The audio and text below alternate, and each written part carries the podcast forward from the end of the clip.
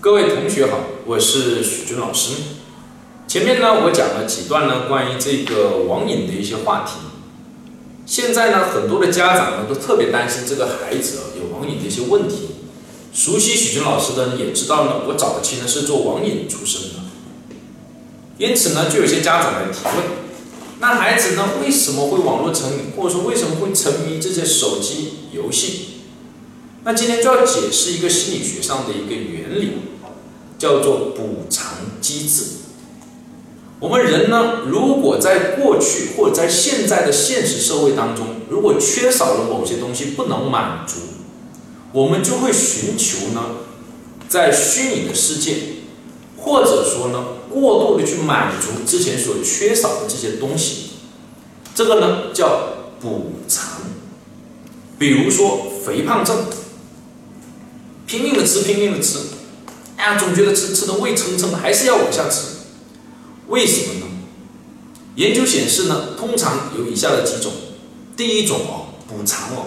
是他在童年时代或幼年时代呢，有呢极度的一个刺激，关于食物缺乏的刺激，因此当他呢成年以后呢，或者说到了这个青少年期。他就通过拼命的吃食物来补偿当年童年的这样的一种缺失，食物的缺乏是一种补偿。还有一种发现呢，之所以肥胖啊，一个重要的原因是因为安全感的不足，是因为幼年时代或者童年时代安全感的缺乏，所以呢，他要通过食物来补偿这种安全感的缺乏。因为食物，尤其是这种甜的、热量的食物、高热量的食物，能够补充人身体的一种元素，叫做五羟色胺。而五羟色胺的含量的增加，是呢人体哦这个积极情绪的产生的一个重要的原因。所以肥胖症背后所体现的一种心理学的原理，也是呢补偿。那么回到网瘾的这样一个话题，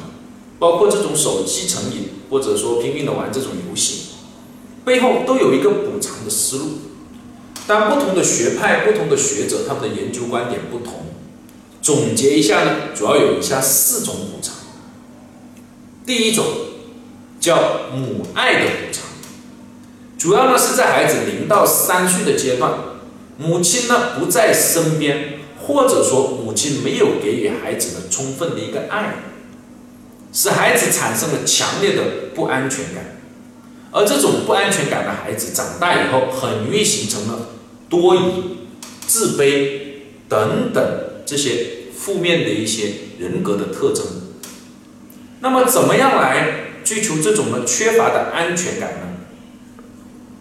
往往呢在现实生活中得不到，那他就会到网络上去寻找这种安全感。有一个著名的学者呢说过这样一句话：，不是呢网络圈住了孩子，而是网络呢收留了孩子。孩子在网络中呢，他得到了这种安全感，所以呢，他呢自然而然更希望到网上去，去满足这种安全感。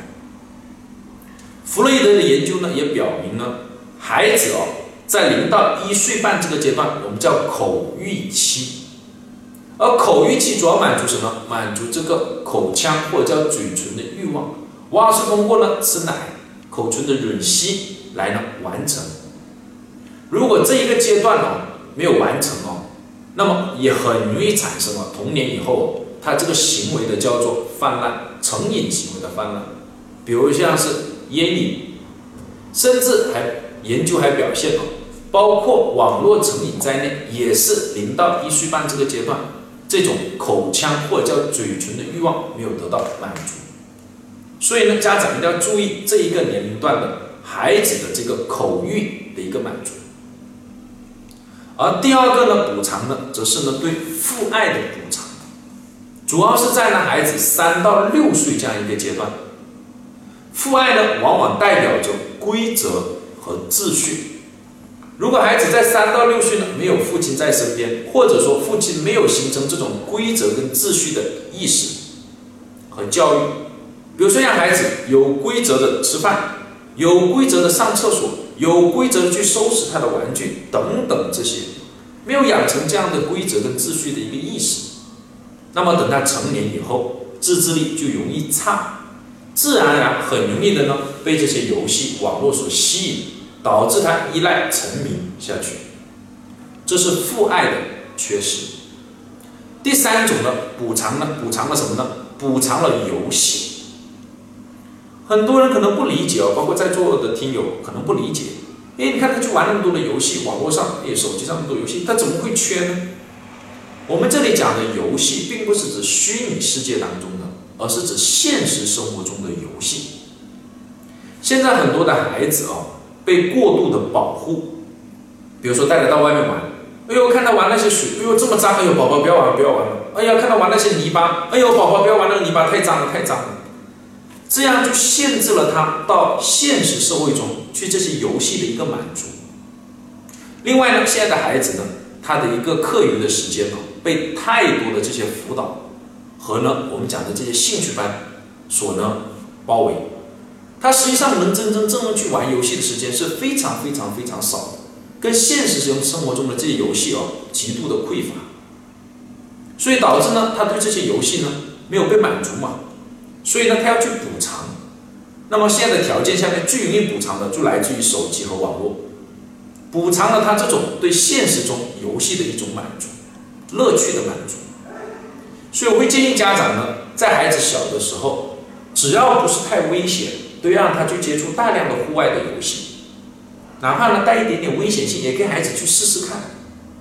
哎呀，玩那个水脏了嘛，没关系，我们做好一些预防的措施。下雨了，孩子到外面蹦蹦跳跳的，如果你担心孩子感冒，哎，那么回来后给他吃点这个姜的姜姜烧出来的姜茶，或者吃一点预防感冒的药，这些都是可以的。但一定要去满足他对游戏的这样的一种乐趣的一种来源。不然，这样的缺失也很容易导致孩子到虚拟的世界中去满足。而第四个补偿呢，则是呢补偿同伴的缺失。孩子大到一定的程度，他是需要一些同伴，需要一些伙伴的，这是一个本能。而目前来说呢，我们的孩子呢，很大一部分呢是独生子女，从小呢往往是自己一个人，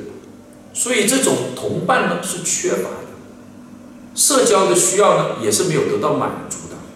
因此呢，他呢会到虚拟的世界当中去寻找和满足，在网络的世界里哦，他可以想说各种各样想说的话，是吧？跟别人的交流，哎，很自然沟通，甚至玩游戏的过程中是，大家一起配合，就易产生这种叫志同道合的感觉，就满足了他在现实中同伴的一个缺失。以上的这四个哦。就是我们讲的孩子在网瘾当中的一个补偿的一个效应，希望各位的家长一定要注意这四个问题的一个缺失，尽量给孩子呢在呢他成长的过程中去满足他这些缺失缺乏的东西，这样才能很好的限制影响他在未来可能到网络世界到虚拟的世界当中去寻找满足的这样的一种动力。那么就讲到这。谢谢大家。